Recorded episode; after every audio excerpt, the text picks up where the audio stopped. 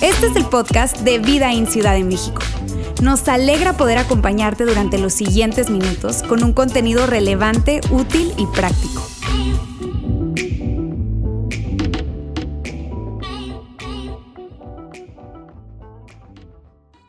Saludos a toda nuestra familia Vida In, allá en nuestro campus en Ciudad de México y nuestro campus en Saltillo. Estoy súper contento de poder saludarles y de poder estar en contacto con todos ustedes de esta manera. A propósito, amigos, de que hoy estamos iniciando una nueva serie. ¿Quién necesita la Navidad? Y es que ya llegó la Navidad.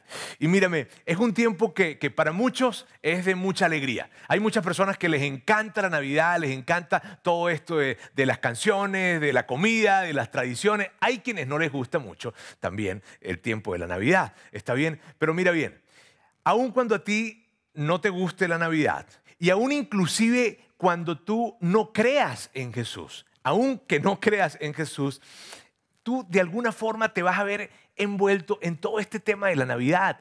Fíjate, por, de alguna manera, de alguna manera te vas a ver envuelto. ¿Por qué? Porque mírame, todos crecimos escuchando la historia de la Navidad, eh, crecimos en medio de las tradiciones familiares de la Navidad, las posadas. Probablemente a ti te tocó siendo pequeño participar en alguna obra de teatro allá en tu iglesia, bien sea católica o cristiana, o, tal vez en tu familia, porque en tu familia acostumbraban a representar, ¿verdad? El 24 de diciembre allí eh, lo que sucedió, el nacimiento de Jesús, y tú hasta probablemente puede que te agarraron como bebé, como niño y te colocaron en el pesebre ahí en el nacimiento. No sé, pero el asunto es este, amigos.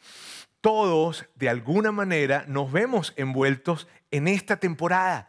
Creas o no creas, te guste o no te guste, pero estamos envueltos en esta temporada. Y, y el tema de la Navidad es que es complicada la Navidad. Y lo complicado de la Navidad es justamente la historia de la Navidad. Ahora, permíteme decírtelo de esta manera. ¿Está bien? La historia de la Navidad es una historia increíble. Y con increíble no me refiero a que es una historia wow, espectacular, sino me refiero a que es una historia muy difícil de creer para algunas personas. Y claro que tiene todo el sentido. Y si tú eres una de esas personas, yo te entiendo totalmente. La historia de la Navidad es una historia difícil de creer todo este tema del de, nacimiento virginal, de, de la concepción del Espíritu Santo, en fin, todo esto es difícil de creer y lo que pasó contigo probablemente, eh, si tú dices, sí, Roberto, yo estoy de acuerdo contigo, es difícil de creer, fue que terminaste aceptándolo, ¿verdad? Porque bueno, te criaste en un hogar o en un país, en medio de una cultura en donde te hablaron acerca de la historia de la Navidad y te hablaron y te hablaron de ella una y otra vez, que creciste simplemente aceptándola. Probablemente ya grandecito, ¿verdad? Tú empezaste a, a tener tus dudas al respecto de esto, pero son dudas que no te atreves a verbalizar o que, o que eres muy cuidadoso al momento de decir esto porque tú sabes que pudiese generar una tensión esto, ¿no? Porque imagínate, imagínate eh, el 24 de diciembre tú en tu casa con la cena familiar y de repente te levantas en el momento del brindis y dices, bueno, este, amigo, familia, papá, mamá, vamos a brindar, pero la verdad es que yo, eh, yo no creo mucho en eso del nacimiento de Jesús, así como lo relata. No, imagínate la tensión que eso pudiese generar, ¿verdad? Y tú, como eres muy inteligente, no lo vas a hacer. ¿Ok? Sin embargo, en tu mente puede que hayan esas dudas, pueden que hayan esas dudas que vienen de, híjole, esto de la historia de la Navidad realmente es difícil de creer, amigos, y yo estoy consciente de esto. Claro que es difícil de creer. De hecho, por eso estamos haciendo esta serie. Por eso decidimos hablar de la Navidad por tres domingos. Y tú, de verdad, no te quieres perder ningún domingo de estos. Ahora, si el tema de la Navidad es un tema complicado, si es un tema difícil de creer, ¿por qué es tan importante la Navidad? ¿Por qué hablamos acerca de la Navidad? ¿Por qué es tan importante esta temporada? Y tiene que ver con algo que nosotros decimos muchas veces y que me has escuchado a mí decirlo y que les has escuchado allá en Ciudad de México, a Yair y allá en Saltillo has escuchado a Luis, a Alejandro decir lo siguiente.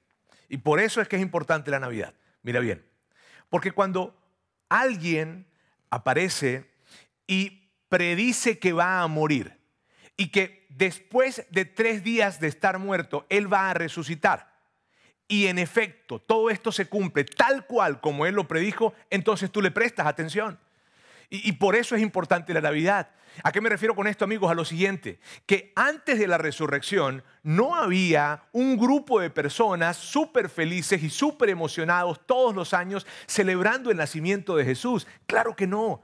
Amigos, antes de la resurrección no existía tal festividad, tal emoción, tal, eh, tú sabes, celebración por el tema del nacimiento de Jesús. Claro que no, fue la resurrección la que hizo que el mundo volteara hacia Jesús y entonces empezase a celebrarse esto de la Navidad. Amigos, cuando alguien, y claro que tiene todo el sentido del mundo, porque cuando alguien, fíjate bien, cuando alguien dice, predice que va a morir, y que va a resucitar y en efecto eh, eh, sucede tal cual, entonces tú volteas a verlo y te haces preguntas, ¿y quién es él? ¿Y cuál es su historia? Y cuéntame lo que decía y de dónde viene y cuáles son sus padres y cómo nació y dónde nació. Y empiezan todas una serie de preguntas alrededor de eso. ¿Por qué? Porque te vuelvo a repetir, cuando alguien dice que va a morir y luego va a resucitar y se cumple tal cual, tú le prestas atención. Por eso es que nosotros estamos hablando de la Navidad. Por eso es tan importante hablar de la Navidad, porque la resurrección hizo que volteáramos a ver a Jesús, hizo que el mundo entero volteara a ver a Jesús y entonces hacerse preguntas acerca de Él, como por ejemplo, ¿cómo nació Jesús? Y por eso esto de la Navidad. De hecho, mira bien, para mí, y esto, tiene que, esto es algo muy personal, ¿ok? Mírame, cuando yo veo que alguien vino y predijo su muerte y predijo su resurrección, algo realmente milagroso, está bien, y todos estamos de acuerdo con eso, y, sucede tal cual como lo dijo. Yo me hago la pregunta, ¿verdad? Y, háblame de él, y quién es él, y cuéntame qué acerca de él.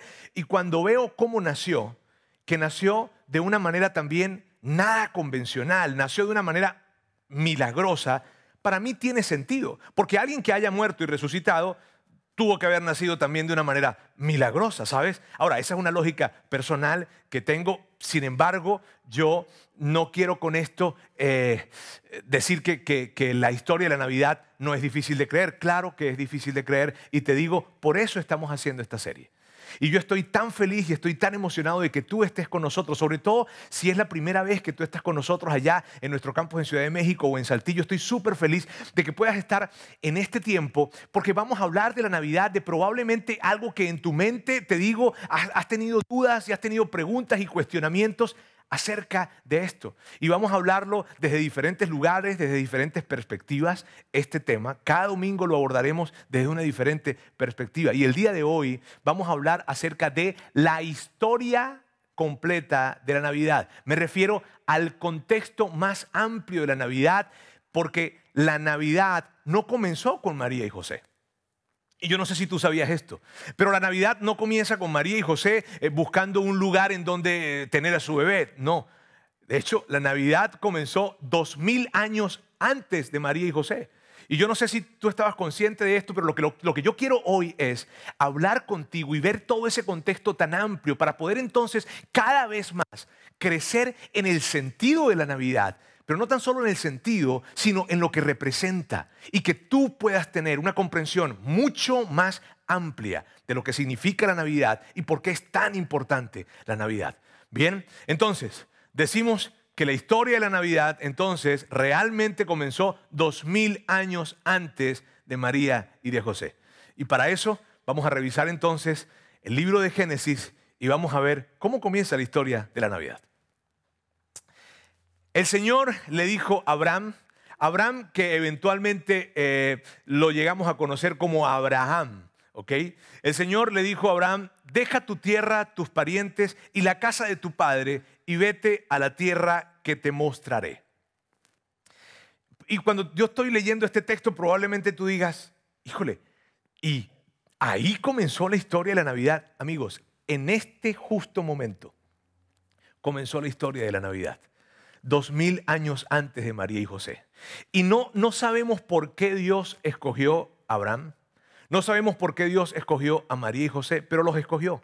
Y en el caso de Abraham le está pidiendo algo muy importante. Dios le está diciendo a Abraham, deja tu tierra, tus parientes y la casa de tu padre. Y mírame, para nosotros hoy en día tal vez no, no dimensionemos lo que significa esto, porque tú sabes, hoy en día hay tanta gente viviendo en diferentes lugares y las familias están viviendo en un país y en otro y en otro. Mi propia familia, estamos divididos en diferentes países. Pero, pero cuando yo veo esto en ese tiempo, el tema de alejarte de tus parientes, de la casa de tu padre, era algo sumamente importante porque de ahí venía tu identidad.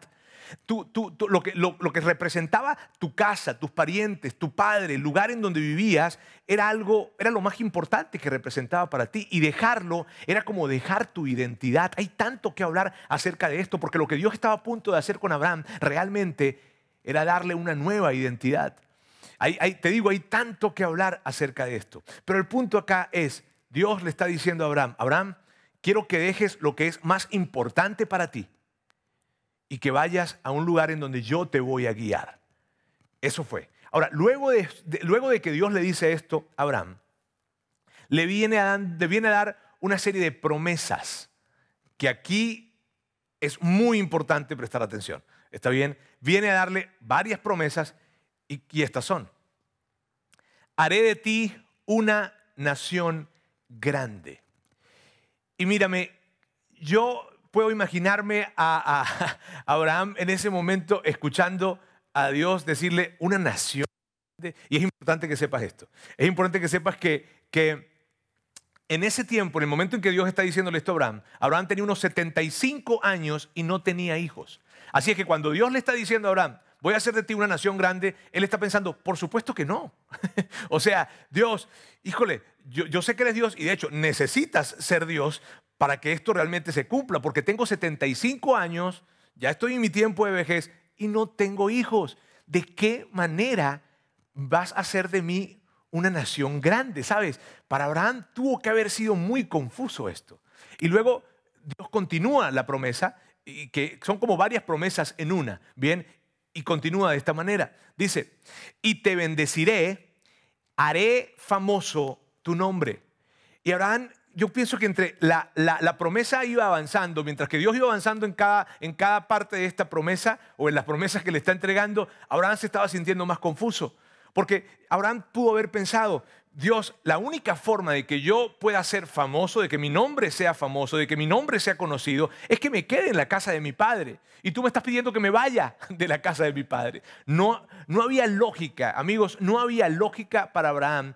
Lo que Dios le estaba diciendo, esas promesas, no podía imaginarse cómo las iba a cumplir. Y luego Dios continúa y le dice esto. Le dice, y serás una bendición para otros, lo cual sigue siendo confuso para Abraham. Y sigue siendo confuso ¿por qué? Porque en ese tiempo la gente no acostumbraba a hacer bendición para otros. Acostumbraban a hacer bendición para ellos, para su propia familia, pero para otros nada que ver. Total de que Abraham sigue confundido en medio de esta promesa. Y luego Dios continúa con algo que probablemente tú has escuchado ya, y es esto. Y dice, bendeciré a los que te bendigan y maldeciré a los que te maldigan. Dios lo que le estaba diciendo a Abraham era esto. Abraham, yo seré parte de tu historia. Yo seré parte de tu historia, de la historia de tus hijos, de la historia de los hijos de tus hijos, y, voy a estar contigo hasta el final. Y nada, nada, nada va a detener que yo pueda cumplir la promesa que te estoy entregando. Eso es lo que representaba esto. Ahora, luego de esto, Dios continúa y va a cerrar esta promesa o esta serie de promesas con una más incoherente probablemente que las otras. Y dice esto, por medio de ti serán bendecidas todas las familias de la tierra.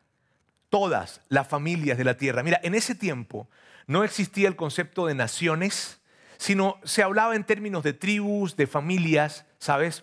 Entonces cuando Dios le está diciendo que serán bendecidas todas las familias de la tierra, lo que le está diciendo a Abraham es, Abraham, voy a hacer algo a través de ti que va a impactar a todas las naciones de este mundo. Y todas las naciones de este mundo van a ser benditas por lo que yo voy a hacer a través de ti. Imagínate, van a ser bendecidas todas las naciones por lo que voy a hacer a través de ti. Ahora, Abraham está recibiendo esto y te digo, entre, entre la promesa más avanzada, más avanzada, más confuso estaba Abraham. ¿Por qué? Porque el problema específicamente con esta parte de la promesa, amigos, es que en ese tiempo en ese tiempo en donde Abraham está recibiendo la promesa, esto era lo que sucedía.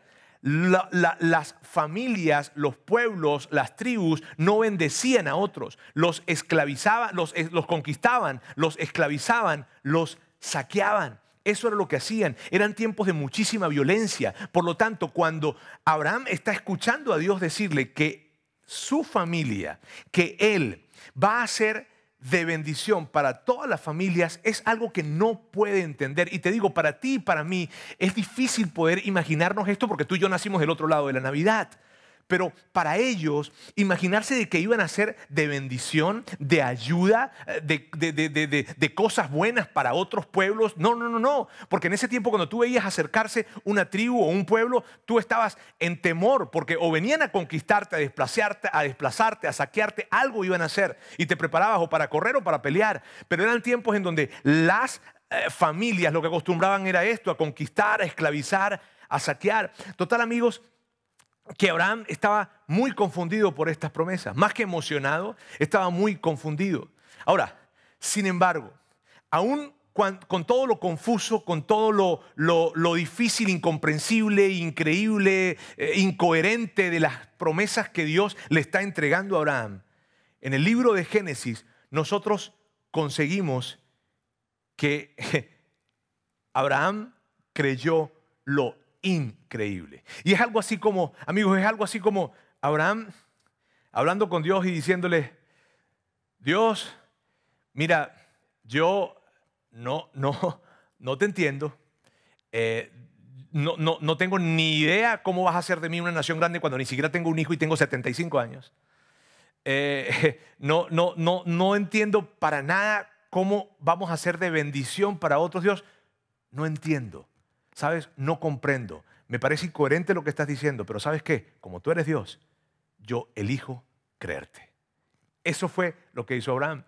Y si tú creciste en la iglesia o conoces alguna parte de la historia del Antiguo Testamento, probablemente eres judío, tú sabes que Abraham tenía una esposa que se llamaba Sara y que eventualmente en el tiempo de la vejez, en su tiempo de vejez, llegaron a tener un hijo, Isaac.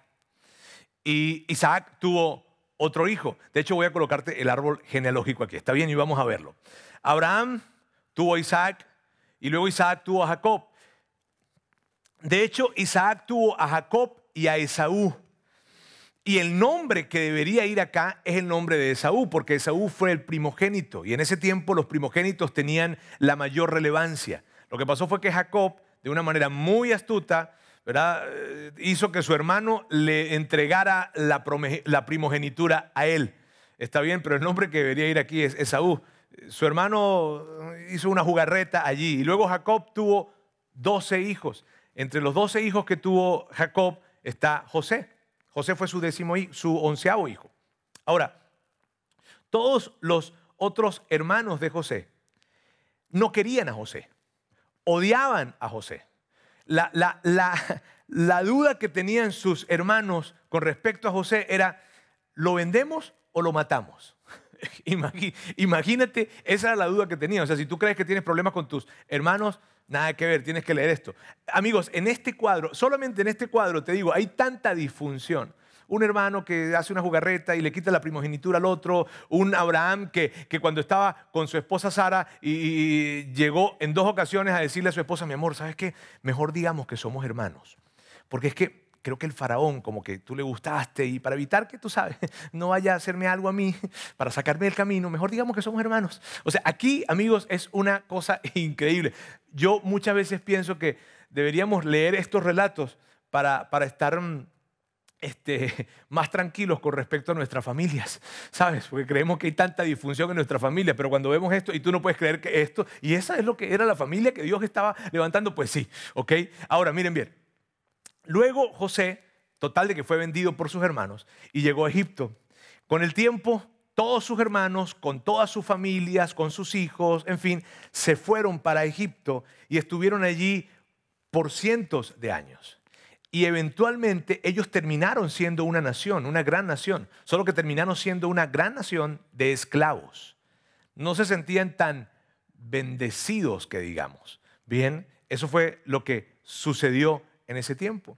Ahora, apareció un conquistador, un, un conquistador, o más que conquistador, perdón, un libertador.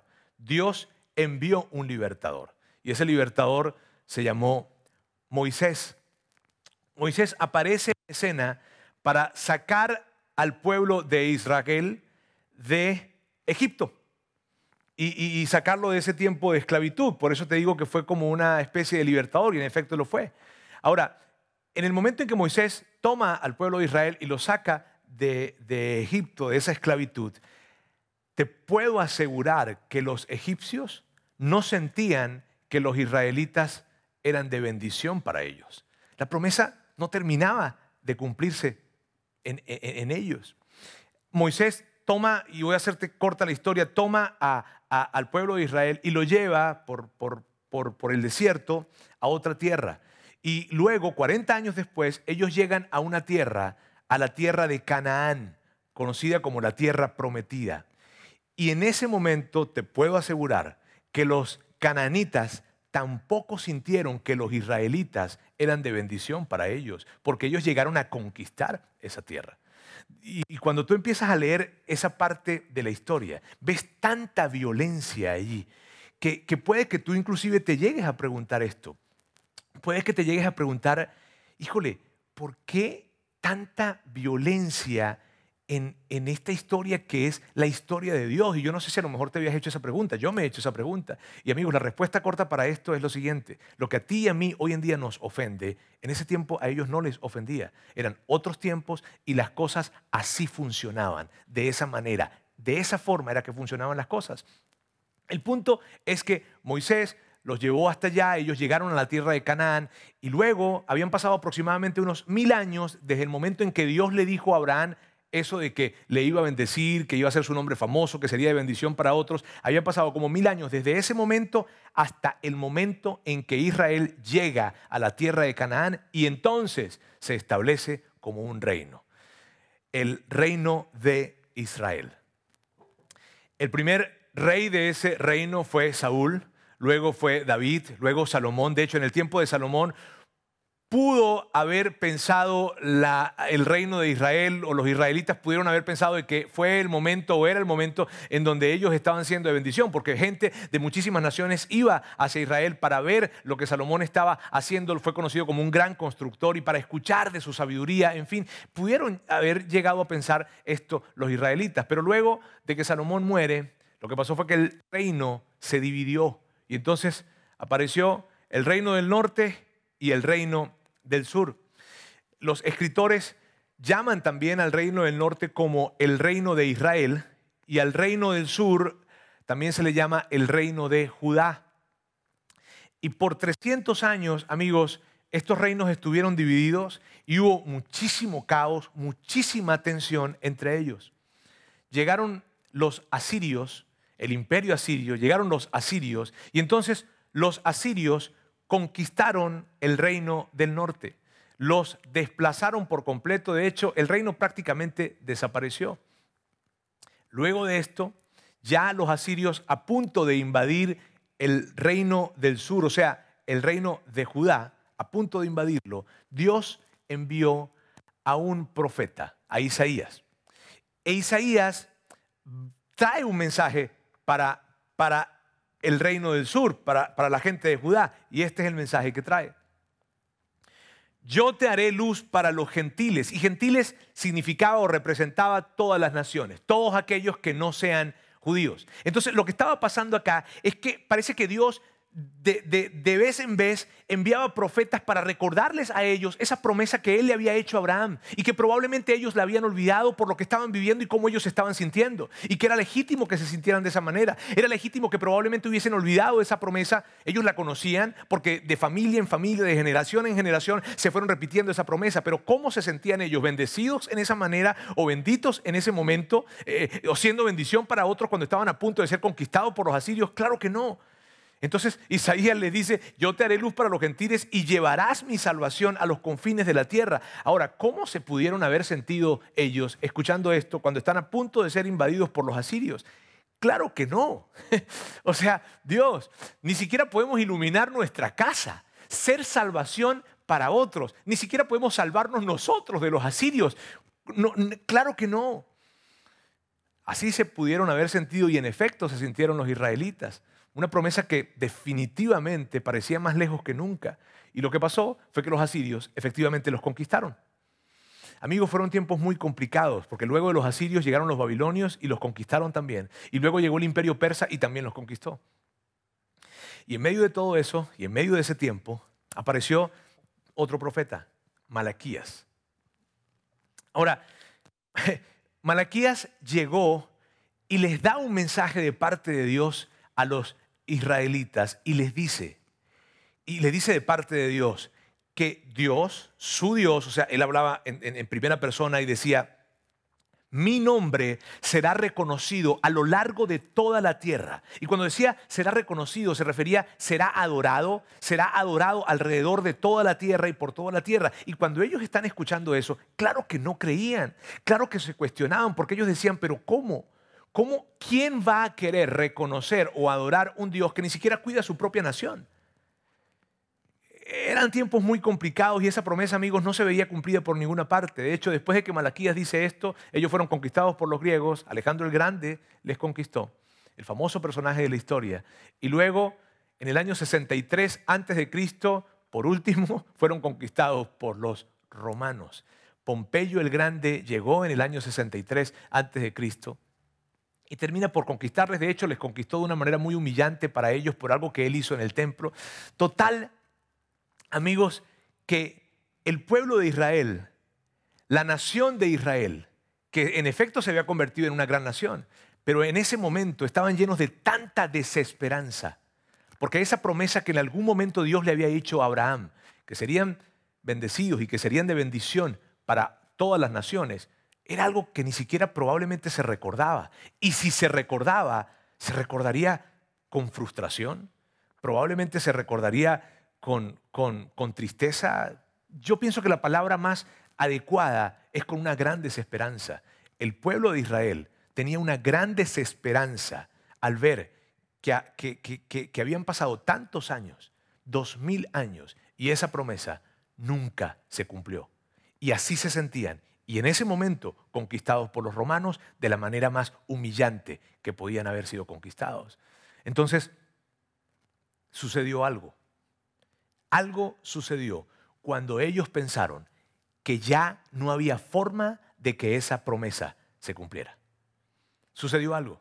Y Pablo, el apóstol Pablo, y me quiero ir unos años más adelante, ¿está bien? El apóstol Pablo cuando recuerda eso que sucedió, él lo describe de esta forma. Él dice, recordando Pablo ese momento, dice, sin embargo, cuando se cumplió el tiempo establecido, qué significa esto?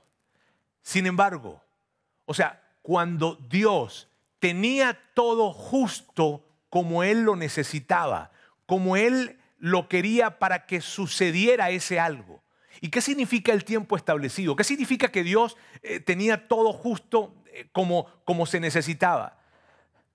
Significa que había un imperio en expansión, significa que había un idioma en común, lo cual no había sido visto antes. El griego koiné era ese idioma en común. Significa que había un sistema de caminos que el mundo no había conocido hasta ese momento y había ese sistema de caminos. De hecho, de ahí viene esa, esa famosa frase, probablemente la has escuchado, que dice, todos los caminos llevan a Roma. ¿Has escuchado esa frase?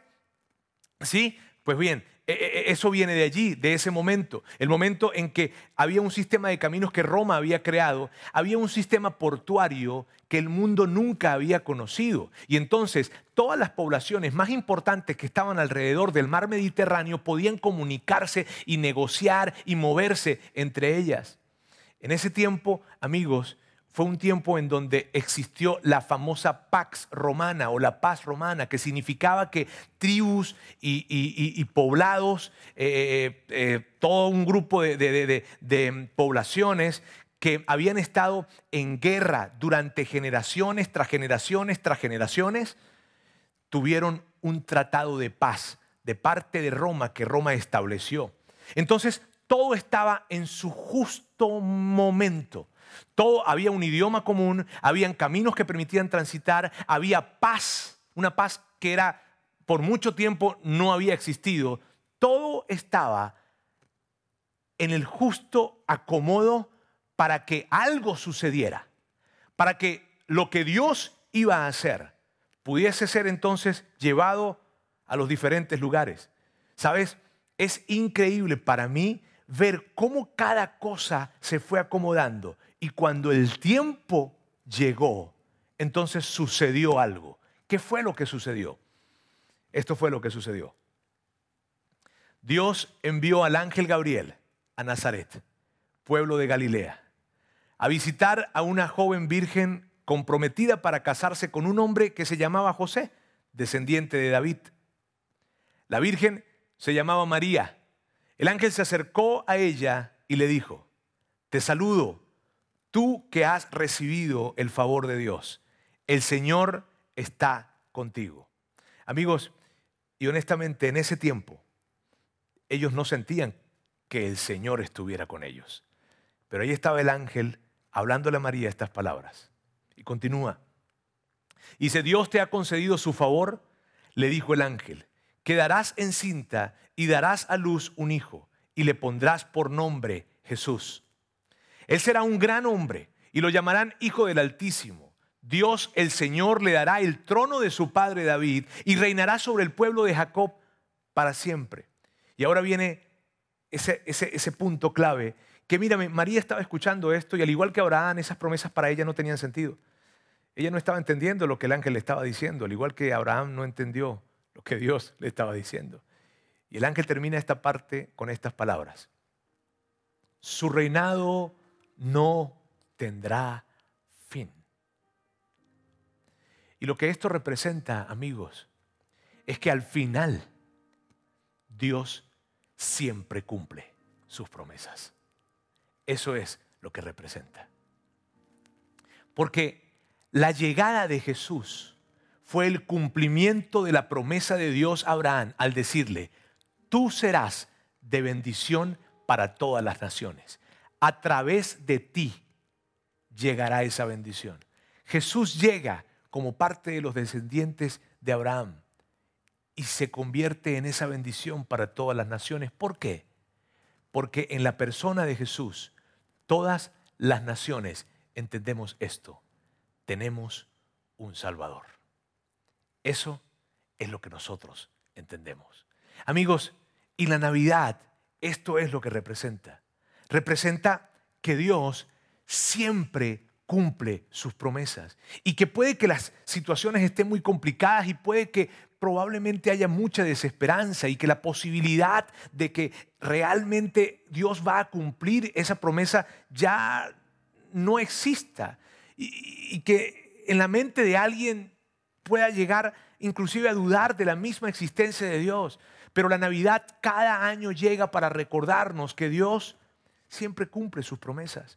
Hay algo que nosotros decimos acá y que es una frase que me encanta Probablemente la has escuchado allá en Ciudad de México, en Saltillo, y es esta. El silencio de Dios no significa su ausencia. Y cuando probablemente todos dijeron, esa promesa no se va a cumplir. De hecho, cuando muchos probablemente ni recordaban la promesa. Y cuando la gente pudo haber interpretado y definitivamente interpretó que Dios estaba ausente porque no le escuchaban, Dios no estaba ausente. Dios estaba moviendo cada pieza necesaria para que entonces ese algo y esa promesa se cumpliera. ¿Y sabes qué es, es increíble, qué es maravilloso? Que tú y yo podamos ser testigos de eso. ¿Sabes? Tú y yo. Sí, y no, y no estoy refiriéndome a un tema de religión, no, sino estoy refiriéndome algo increíble, que tú y yo podemos ser testigos cuatro mil años después de que Dios le entrega una promesa a Abraham, podemos ver cómo esa promesa realmente se cumplió. Podemos ver cómo el nombre de Abraham es un nombre famoso porque tú y yo lo conocemos y porque todo el mundo lo conoce. Podemos ver que, que Israel se convirtió en una gran nación y podemos ver plena y totalmente que a través de Abraham la llegada de Jesús se convirtió en el mensaje de mayor esperanza para la humanidad. Y podemos ver que eso que los profetas dijeron, que a lo largo del mundo eh, su nombre sería reconocido, amigos, a lo largo de todo el mundo, aún, aún en pequeños grupos de personas, pero a lo largo de todo el mundo podemos ver que el nombre de Dios es reconocido. El nombre del Dios de los judíos es reconocido, que es tu Dios, mi Dios, nuestro Dios. La Navidad representa que Dios al final siempre cumple sus promesas. Y yo no conozco tu vida y no conozco qué tan difícil pudo haber sido este año para ti. Y puede que, que lo que haya sentido es el silencio de Dios, pero recuerda, su silencio no significa su ausencia. Tú puedes estar seguro de algo, porque Dios te hizo una promesa, y no sé si lo sabías, pero Dios te hizo una promesa. La promesa que Dios te hizo fue esta, que Él estaría contigo todos los días y que Él te acompañaría a través de cualquier circunstancia y que al final, al final de los tiempos, todo iba a estar bien. Así es que amigos, recuerda, la Navidad llega para eso, para recordarnos que Dios siempre cumple sus promesas. Entonces, ¿quién necesita la Navidad? El mundo necesitaba la Navidad.